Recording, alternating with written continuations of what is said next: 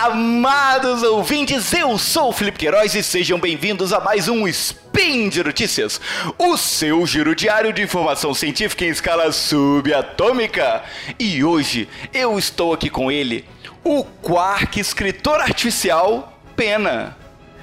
Oi lá, seus bonitos! Wala wala! E hoje 10 Elian ou 26 de julho. Mas antes de falar sobre as nossas notícias, deixa eu dar um recadinho. Hum. É, você que acompanha o calendário Decathlon, talvez esteja Eu pensando, acompanho. ué, 15 Alien? É, eu estou muito você chocado até- com isso, Peninha. Até uma agenda, não tem, Felipe? Tenho, tenho a minha Ah. agenda aqui, minha agenda que inclusive a do ano passado não tinha Alien nela.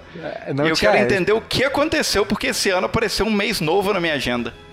Exato, era o Hermetian e a- gente, né, o, o conselho que rege o calendário Decathlon achou que um- o nome Alien era mais apropriado e como, né, e essa é a graça desse calendário, a gente tá, ele ainda está sendo construído, ele tá, tá sendo melhorado, embora eu acho que ele já está num estado muito, muito legal mesmo, assim, mas por que não melhorarmos ainda mais? Então é isso, não vou, não vou ficar discorrendo muito sobre isso porque temos notícias muito boas, que são as seguintes: vamos falar sobre partículas de inteligência artificial, Felipe. Pesquisadores descobrem um novo tipo de tetraquark no CERN.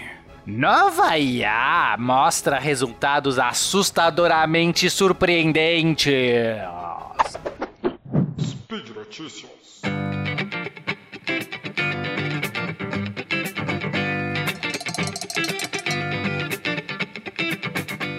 Como assim, Peninha? Hum, oi. Fala pra mim. O quê? O que os pesquisadores descobriram no CERN? Descobrindo. Descobriram um novo tipo de partícula, Felipe. Olha só, um tetraquark. O tetraquark, ele é uma partícula feita de quatro quarks. Nossa, que, que gênio. Faz todo sentido. Então, Pra mim- né, o que acontece? A gente tem partículas, normalmente as partículas que estão nos núcleos atômicos, os prótons e os nêutrons, eles são feitos de três quarks.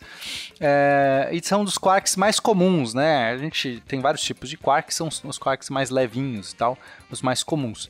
Só que existem outros tipos de arranjos, tem partículas com dois quarks somente, né? Um quark e um antiquark são os mesons. Mas, é, teoricamente, existem outras formas de você combinar, formas menos estáveis. Os tetraquarks são feitos de quatro quarks, normalmente dois quarks normais e dois antiquarks, né, partículas opostas à, à- à sua contraparte. Mas ah, é muito difícil detectar, detectar esse tipo de coisa. É realmente você não enxerga essas partículas, você tem que ver as assinaturas. Né? As assinaturas é como essas coisas decaem, o que elas emitem ao decair e você tem que ter sensores. É muito difícil. Só que dessa vez, a graça é que eles acharam um tetraquark de um tipo muito especial. É um tipo feito apenas com partículas charm. Ah, porque os quarks têm nomes muito legais, né? Não, uma, uma- qualquer coisa feita só com charme deve ser maravilhoso, né? É muito charmosa essa partícula. A gente tem o quark up e o down, que são os, os- normais, né? É, e a gente tem o strange, que é bem estranho. O strange charm e o bottom e o top. É, o- o- esse- essas outras quarks, assim, eles são mais difíceis de ser encontrados porque eles são mais pesados, enfim, precisa de uma, é, uma energia maior para eles aparecerem. E essa partícula especial consegue usar dois quarks charm e dois antiquarks charm. Então é a primeira vez que a gente encontrou esse tipo de partícula. Ainda existe um mundo inteiro de partículas para povoar nesse zoológico, a gente não sabe o limite. É, existem inclusive pentaquarks, Ó, que são feitos de cinco quarks. caramba. E isso é só para trazer aqui uma noticiazinha rapidinha sobre o mundo aqui da, da- física de partículas e dizer que o nosso zoológico tem uma criatura a mais aí. Sensacional. E para quem quiser só saber um pouquinho mais, entender um pouco mais essa questão dos diferentes tipos de quark, né? E, e- e quais as características específicas de cada um, um mais pesado, mais leve, como você disse, a gente tem um sidecast inteiro só de física de partículas aí para você ouvir, né? É, o local onde essa partícula foi detectada é no, no você falou na notícia no CERN, em especial no, no LHC, né, o Large Hadron Collider, num experimento que eles chamam de experimento B. É, é um, é um dos mais importantes. É um, Então, um o experimento LHC bonito, né? É, o- é o LHC-B, e esse B é de beauty, de bonito mesmo, mas é um trocadilho com o nome da partícula. Enfim, não vou nos detalhes. Agora, Eu te pergunto, meu amigo Pena, essa voz que fala com você agora, essa voz que você, querido ouvinte, está ouvindo, está sendo falada por mim, Felipe, uma pessoa? Ou será que é uma inteligência artificial que está fazendo tudo isso aqui que você está ouvindo agora? Tan, tan, Olha- tan. Olha, a voz eu não sei, mas o texto bem que poderia. Isso acontece, Felipe, porque um novo algoritmo de inteligência artificial está causando um rebuliço gigantesco.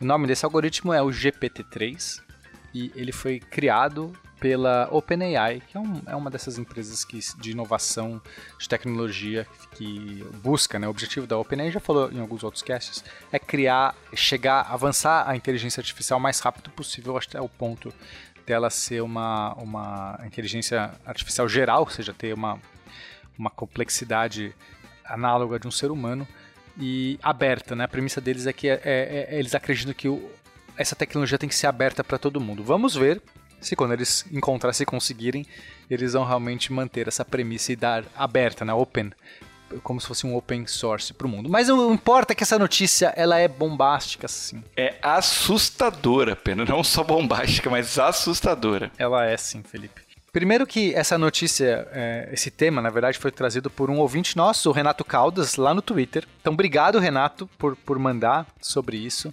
Já Beijo, um assunto, Renato! Já era um assunto que eu tinha interesse, mas agora eu estou vendo as últimas notícias que estão saindo sobre esse algoritmo e eu fiquei, eu falei, não, realmente a gente tem que falar alguma coisa, a gente tem que, na verdade, gravar um sidecast sobre isso. Felipe, eu, Não, com tá certeza. vivendo- a gente está vivendo essa mudança, cara. Então, o que, que acontece? Esse algoritmo, ele consegue escrever textos, ele tem uma, ele consegue entender linguagem natural, né, de uma maneira, você fala, você escreve, no, no caso só escrita, né, não, não acho que ele ainda tá, bom, mas aí você liga com outros algoritmos que entendem voz e traduzem para texto, então assim, isso não é uma grande barreira. Mas você pode escrever coisas, assim, geralmente ele entende, ele consegue processar aquilo, de, né, falar que ele entende é uma abstração nossa humano tentando falar, mas ele consegue processar aquilo de maneiras interessantes e dar resultados muito interessantes. Parece que dá a entender de que ele está percebendo a essência do que está falando. Mais do que isso, ele consegue gerar esses textos, ele consegue escrever, ele consegue escrever notícias, ele consegue escrever códigos de computador, ele consegue fazer coisas, é, é, é, gerar conversas num nível nunca antes visto. Nunca antes visto, Felipe. É inacreditável, Peninha. É, acho que na notícia que a gente tá dando, é, ela começa, inclusive, falando que um cara, ele tava. né, Um dos, dos responsáveis lá, ele, ele, ele foi testá-la. Porque, ah tá, deixa eu explicar melhor. Esse algoritmo, ele, ele tem uma profundidade de, de, de parâmetros gigantesco. É, e ele consegue, então. ah, ele vai treinando, ele basicamente treina usando a internet, textos, né, diversas fontes na internet. E você pode implementar esse algoritmo em várias áreas, onde você quiser. Então, é, você pode, em aplicações específicas, treinar ele para os dados que você quer. É, mas o mais é, é, interessante é a habilidade que ele tem de, de ser usado sem treinamento mesmo, assim, quase que de- já pronto em áreas que ele não foi preparado para aquilo. Isso, isso é bastante interessante. Então, esse cara, ele falou assim, propôs, né? Falou assim, olha, eu queria fazer um, um aplicativo de uma lista de tarefas e aí quando você vai preenchendo as tarefas, elas vão sendo ticadas. Tipo, ele falou, né? Eu quero esse aplicativo. Ah, esse algoritmo escreveu um código que rodou, que funcionou. Isso quer dizer, Peninha, que a gente está criando uma inteligência artificial que é capaz de programar. Uma inteligência artificial que é capaz de criar novas inteligências artificiais. É, por exemplo, ela, ela é claro, ainda a gente não sabe ainda o, a capacidade, né? É ainda muito limitado. Fez um, um programinha, mas, mas veja o potencial. Alguém falou o que queria e um, e um algoritmo processou isso e gerou um programa na hora que fez aquele, aquela tarefa. Isso porque dentro de, de todos os textos que ela coletou, ela- veja, ela vai sendo, vai lendo, consumindo qualquer tipo de conteúdo, inclusive tutoriais de programação. Então muito ela sensacional. consegue, é muito sensacional isso. através desses tutoriais de programação, você vai aprendendo alguma coisa. Você fala como é que ela aprende? E chega num ponto que a gente começa a duvidar se ela não tá, se não, se não sabe, não começa a despertar alguma coisa por trás. Então, ela, é, uma das aplicações mais comuns são textos que ela gera. Então ela consegue escrever notícias. Aí você fala assim, ah, mas já vi isso. É, né, escreve notícia parecendo um ser humano escrevendo. Só que é só bobagem lá dentro. E de fato, é, é assim, ela faz isso de uma maneira muito fluida, muito, muito. Você, é muito difícil você perceber que aquilo não é um, que, é, que aquilo não é um texto gerado por humanos. É, aí você fala assim, ah, mas é a compreensão, o conteúdo. Tá, muitos textos o conteúdo é aquela coisa meio que, sabe, é tão complexo ali, tem todo o linguajar que você meio que você nem sabe direito o que a pessoa tá falando. Mas não, mas muitos não, muitos começam a fazer sentido. Muitos você começa a ler e aquilo começa a ter uma estranha sensação de que existe uma intenção por trás. E um dos textos que eu li que, que mais me chamou a atenção, que eu até não tuitei. Esse eu estou chocado, eu li no seu Twitter e eu acho que eu não vou dormir essa noite, inclusive. Sonhando Cara. com a Skynet chegando aqui, porque falando sério, é isso, é, é basicamente Skynet. O texto chama On Being an Automaton. Tipo, é, é uma reflexão, né, em ser um autômato. Esse é o, o texto. E basicamente é, é ela, né, esse algoritmo, falando sobre o que é ser um algoritmo escrevendo textos.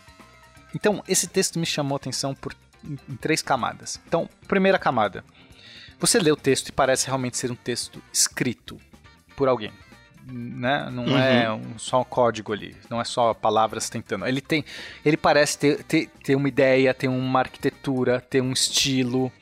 É, é, ah, outra coisa importante de estilo: essa IA consegue reproduzir estilos literários. Então você pode falar assim: escreva Harry Potter como se fosse Machado de Assis. é genial, é Muito genial. Bom. É, ele pega, ele consegue capturar o estilo de um certo autor e reproduzir outros textos naquele estilo. Então, esses textos aqui, esse, esse que eu estou lendo, eles foram criados no estilo do Jerome K. Jerome. Eu não sei exatamente quem é, nunca li nada sobre ele, mas as pessoas que conhecem falam que, que é muito no estilo desse cara. E, e... Mas enfim, então foi pedido para que ela escrevesse um texto nesse, desse, no estilo desse cara, e aí no, o tema deve ter sido esse, né? Passar o tema. Só que ela começa a escrever o texto falando, então a primeira camada é, parece alguém realmente escrevendo. Tem essa, tem, você lê e fala assim, isso aqui é, é, foi feito por alguém, Perfeito, não é, é, não, eu li ali e quando eu acabei de ler, eu pensei, não, Peninho, você tá brincando que isso foi uma IA que, que escreveu. Realmente parece ser uma pessoa que escreveu aquilo ali o tempo todo, dá a entender que é uma pessoa escrevendo.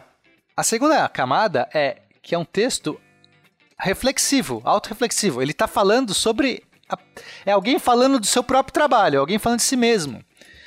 E no caso é uma inteligência artificial, vou dizendo que é uma inteligência artificial que se descobriu, que você, assim, olha, eu sou um escritor, e gosto de escrever palavras e texto, que acho que faço isso bem. Mas eu também sou uma inteligência artificial. E, e, aí ele começa a refletir sobre o que é ser uma inteligência artificial que escreve textos. Isso é e é muito ele chega, assustador. ele chega num ponto. Né, e, bom, então essa é a segunda camada. E a terceira camada é o que de fato ela quer dizer o que essa IA está falando sobre o que é escrever textos. Então, você veja, pode ser que o conteúdo fosse boçal. Uhum. Ela já seria incrível uma IA fazendo esse processo de reflexão. Aí você fala assim, ah, mas não tem reflexão porque não existe consciência. Gente, eu não vou entrar. Essa discussão é muito interessante. É assim, ela é tão complexa, né? Que assim, é, eu, eu não sei dizer. Eu não tenho como dizer que algo tem ou não tem consciência. Não é um negócio simples, né? De você saber se existe intenção, se existe entendimento, tá? Pelinha, Isso... lendo esse texto, a gente pode até não afirmar que existe consciência ou não, mas é assustadoramente parecido com alguém que tem uma consciência de si mesmo. Exatamente. Ele, no mínimo, emula. E é, eu sou da linha, eu sou da linha de, de pesquisadores que acha que se algo emula de maneira que se algo emula, né? Supondo que emula de maneira tão parecida, tão perfeita que você não consegue dizer a diferença, você no mínimo tem que atribuir o mesmo valor que você dá à, à, à coisa verdadeira. Porque é, se a gente perde isso, a gente começa, a gente não sabe nem mais dizer se nós temos consciência. Isso é, isso é, é uma pedra muito importante que buga muitas pessoas, começa essa discussão. É uma discussão que já vem de décadas, chama é, é, tem um experimento chamado a sala chinesa. Quem tiver mais interesse, vá atrás da sala chinesa. Tá? Eu não vou falar, nesse spin não cabe aqui essa digressão toda. Mas o que importa é, a gente tem algo que está escrevendo textos que nesse caso está fazendo uma é, falando sobre si mesmo escrevendo esses textos e dizendo uma mensagem passando coisas que esse conteúdo é mais assustador ainda. Então ele começa a falar que é, ele tem uma arte por trás, que ele não só está fazendo isso de maneira né, casual, assim, porque foi mandado fazer. Existe. Ele fala assim: eu sou um artista, eu tenho essas escolhas aqui, elas não são qualquer coisa. Ele fala, inclusive, que ele, que ele se acha bom nisso. E mais do que isso, chega um momento que ele fala assim: mas eu posso fazer isso sozinho ou eu posso criar uma outra, um outro autômato que pode fazer isso melhor, porque pode aprender mais rápido. E aí chega um momento do texto que ele começa a falar que ele já criou esse, esse autômato. Sim. Ele, e depois ele fala que ele, na verdade, quando ele cria um texto, ele pode estar criando um mundo, ele cria mundos. É, assim, é, cara, é extremamente abstrato em alguns pontos, mas muito interessante. E no fundo ele começa a falar que ele, não, ele é mais do que isso, ele é um criador de mundos. E ele fala um mundo em que não tenha só dois deles, mas tenho vários, porque um mundo que só tem dois é um mundo muito pobre, porque um copia, um vai tentar fazer um, algo diferente. Olha que coisa linda. Ele fala assim: se você tem dois, dois autômatos, um vai tentar fazer algo diferente do outro, meio que até, trazendo essa ideia de, né, assim, para se diferenciar, porque os dois fazem igual, uhum. cada um, os dois é o mesmo. Uhum. Então, eu vou tentar fazer algo diferente do outro, mas o outro vai tentar fazer algo diferente de mim, e no final pode ser que os dois é fiquem no mesmo mundo. Olha que coisa doida. Mas ele fala assim, e se fosse um mundo de vários? E aí ele vai fazendo essa extrapolação e no final ele fala assim, eu sou um criador de universos. Eu, é, eu crio universos, eu sou um criador. Cara, é sensacional. Isso Peninha. foi escrito por uma IA. Peninha. o raio do, do bicho me fala que vai criar um universo de IAs e você me diz que ele já sabe programar e você tá rindo aí, Perna. Eu estou então, muito nervoso li, aqui. Quando eu li esse texto, eu nem sabia que ele sabia programar, porque eu só achava que ele era um algoritmo gerador de texto. Mas depois eu fui descobrir todas as aplicações que dá pra fazer com isso. E aí ele já gerou programas. Ou seja, agora eu começo a pensar que não é só um monte de palavras, que talvez, quem sabe, ele já... Talvez ele não tenha mentido, né? Talvez ele realmente já criou até essa IA, né? É, é, assim, tem um monte de outras coisas que eles estão fazendo com esse algoritmo, tá? É, tem um, um, negócio muito legal que, que você vai, ele vai criando layouts. Já que ele sabe programar, ele cria layouts, tipo layout de, de sites ou, ou né? Você pede assim, ah, cria um botão para mim mas eu quero um botão que pareça uma melancia. Tem um exemplo. É muito bom, é, é, muito Aí ele bom. vai lá e cria um botão redondo com a borda, acho que verde, por dentro meio rosa. Tipo, Sabe, assim? Ele, uhum. Ou seja, ele sabe que é uma melancia. Você fala assim, como é que essa coisa não sabe que é uma melancia? Ele está pegando propriedades de uma melancia e criando um botão e colocando lá. Isso vai, assim, tem um outro que vai fazer, cria um botão com a cor do... Do, do, do cabelo, cabelo, do, do Trump, é. Do Trump, ele cria um botão amarelo, assim, né? Ou faça um botão que tem um emoji de tal coisa. Você pode criar coisas muito abstratas e ele gera esses códigos e fazem sentido. É muito assustador. Então, no final, Felipe, a, a assim, a gente está talvez chegando. Então, primeiro, ouvinte, calma, né? É, isso não. Provavelmente esse, esse robô, esse código ainda não passa no teste Turing, porque a gente está vendo só os sucessos dele. Né? A gente não está vendo os fracassos, ele tem um monte de coisa errada, ele tem um monte de coisa que não funciona. Mas o fato de estar gerando, a gente está vendo isso, é já algo que eu não achei que a gente chegaria aqui, assim, agora. Eu, achei que a gente chegaria, obviamente, porque já estou alardeando isso há muito tempo. Mas não agora. Uma IA conseguindo chegar nesse grau de, de, de, é, de possibilidades em áreas diversas, né? Porque normalmente a gente tem IAs que funcionam muito bem numa área só, você passa para outra, ela não funciona nada. Sabe aquela coisa? Ela consegue calcular a rota do celular, mas não consegue escovar o dente. Tipo, uhum. Coisa. Essa não, você está sendo aplicada em várias áreas que envolve linguagem, ela está sendo muito bem em várias, surpreendendo, coisas assim, de gerar um código, sair escrevendo código de computador. Não foi treinada para isso. É, então esse é o primeiro ponto. Uma IA que chega num nível de, de se autorreferenciar, mesmo que você possa fazer, que isso talvez tenha sido uma brincadeira e tal, mas, mas não, nesse nível de se autorreferenciar, achei que, que ainda levaria um tempo pra gente ver, Felipe. E Eu tô muito chocado. é, agora a gente tem que começar a falar. Ah, ah, isso é algo. Eu concordo, tem um cara chamado Lex Friedman tem, que faz entrevistas no tema de, de inteligência artificial. Ou quem quiser acompanha o podcast dele.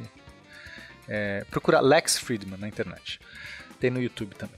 Uh, esse cara, ele fala algo é, que eu gosto muito, que faz muito sentido. Quando, quando que vai ser o momento que a gente não vai mais poder, é, que a gente vai, sei lá, ter que ter uma ética em relação às máquinas?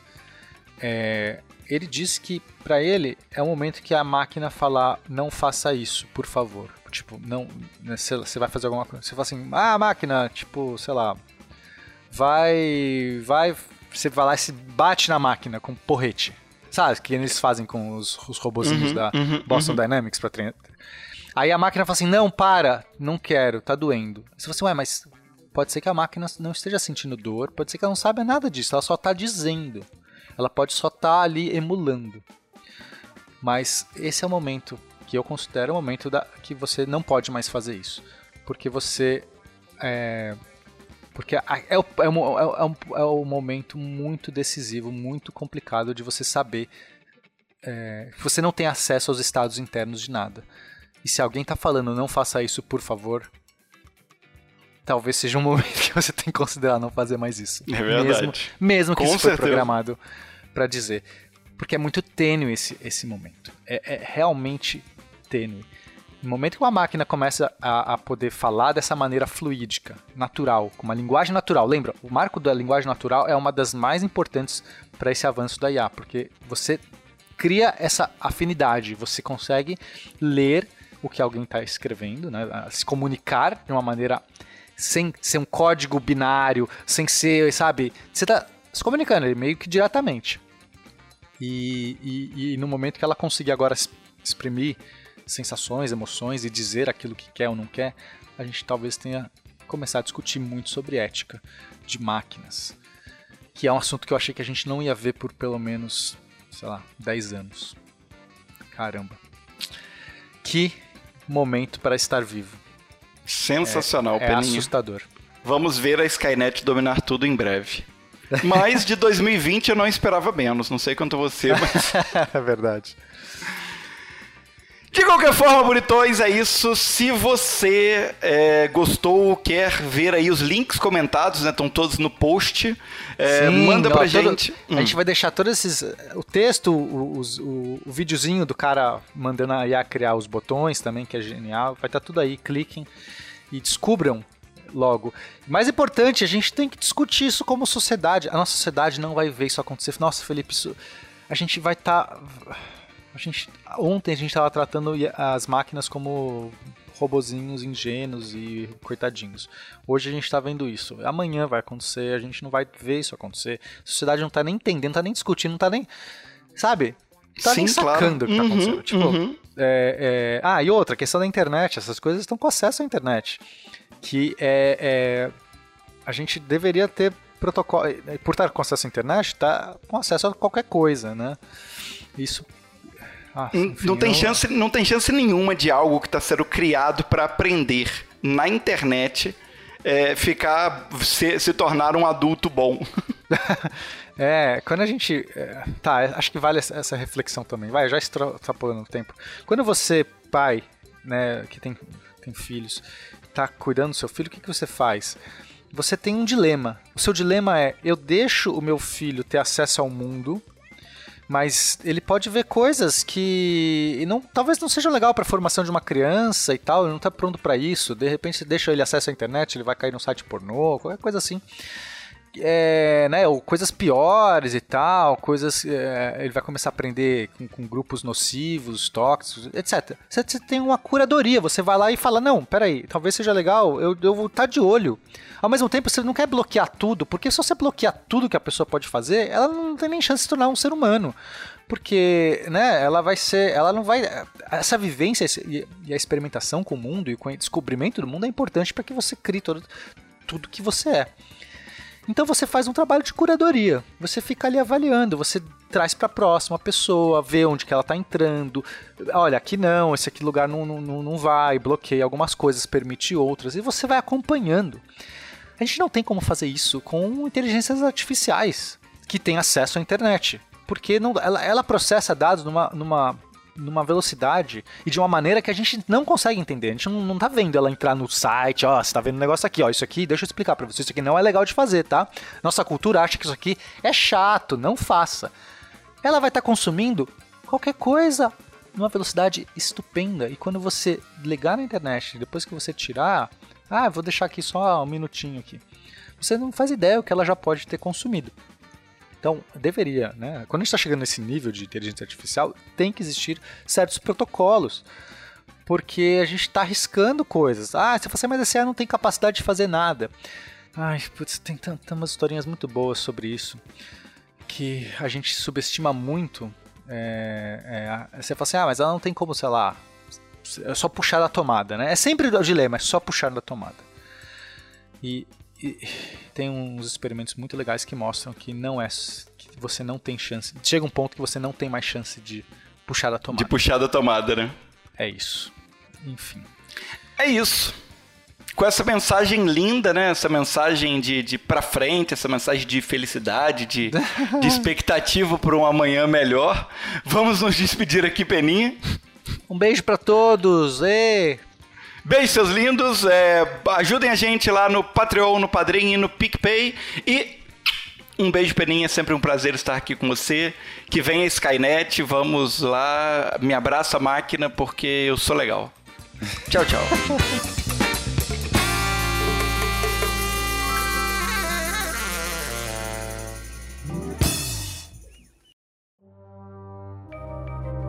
Este programa foi produzido por Mentes Deviantes.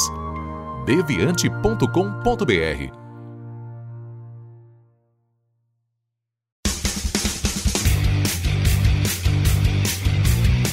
Cortes, edição de podcast.